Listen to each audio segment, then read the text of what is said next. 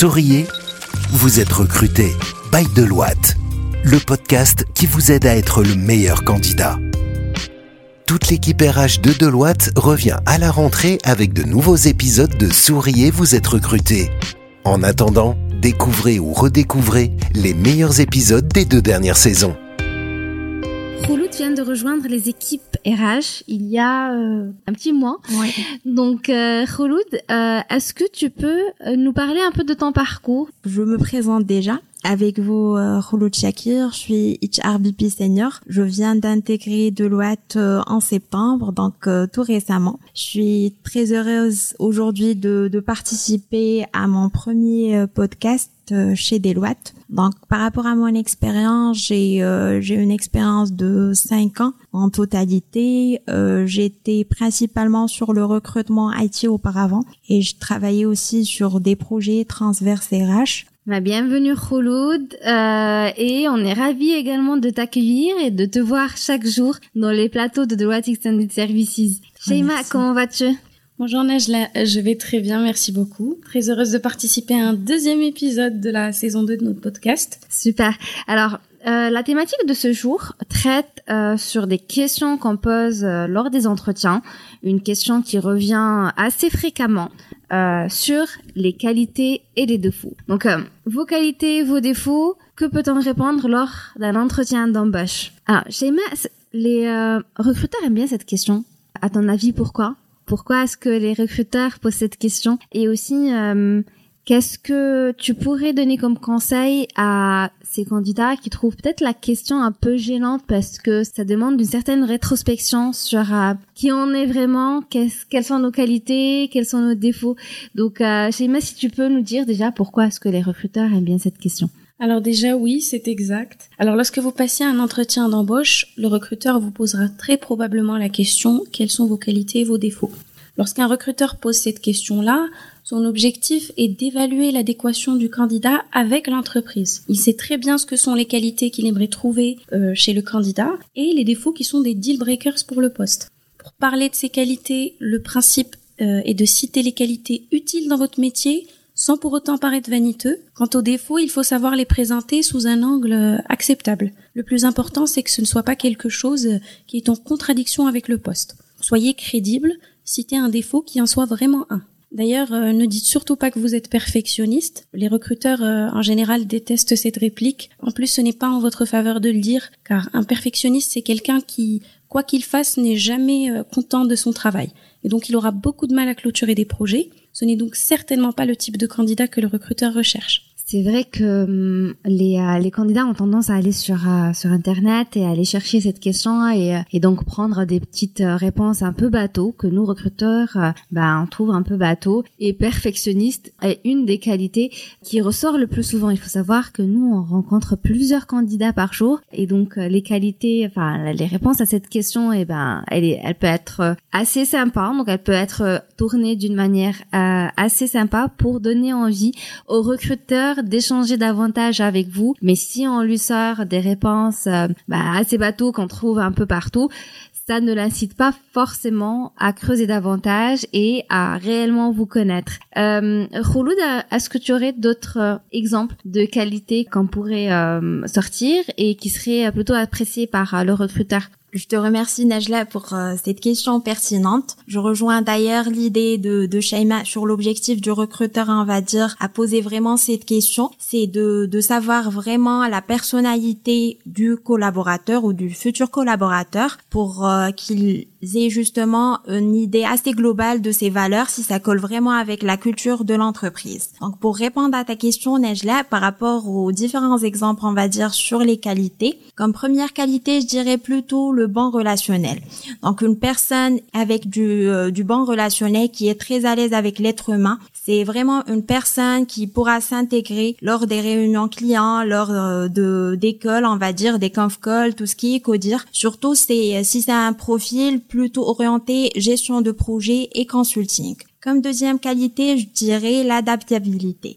Donc, euh, une personne qui s'adapte vraiment à tout environnement, qui s'intègre aussi rapidement au sein de l'entreprise et avec les équipes, c'est vraiment une, une personne à garder en entreprise et à embaucher. Sinon, comme troisième qualité, je dirais l'autonomie. Donc, un candidat qui est plutôt autonome dans, dans sa façon de faire, dans sa qualité aussi de travail. C'est euh, c'est une personne qui euh, cherche vraiment à aller de l'avant, à prendre des initiatives. N'ayez pas peur. Donc, je, je, vous invite à, à défendre cette qualité. Alors, du coup, bon relationnel, adaptabilité et autonomie, toutes des qualités que le recruteur cherche euh, chez un candidat. Effectivement, hein, quand on recrute même pour nous, pour l'équipe RH, c'est euh, c'est exactement les qualités qu'on recherche quelqu'un qui va intégrer bien l'équipe qui va s'adapter aux multitudes de, projets euh, qu'on gère et avec de l'autonomie. C'est vrai que le degré d'autonomie dépend de la seniorité du candidat. On n'attendrait pas forcément beaucoup d'autonomie euh, pour un junior parce que euh, il est sorti d'école, c'est à nous de le former, de l'accompagner.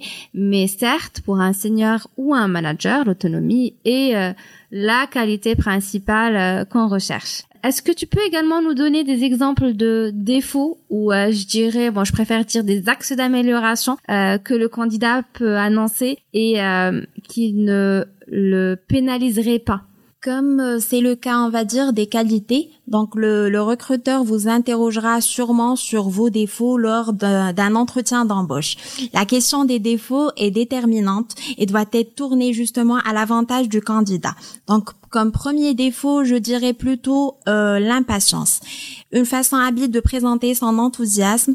Un candidat qui affirme sa position et plutôt son impatience aime que les choses aillent vite et prouve justement qu'il est dans l'action de réussir et aller de l'avant. Précisez toutefois que votre impatience naturelle n'est pas dans la précipitation. Sinon, comme deuxième défaut, je dirais l'anxiété. Donc, ce trait de caractère montrera vraiment au recruteur que vous êtes une personne de nature assez soucieuse des résultats.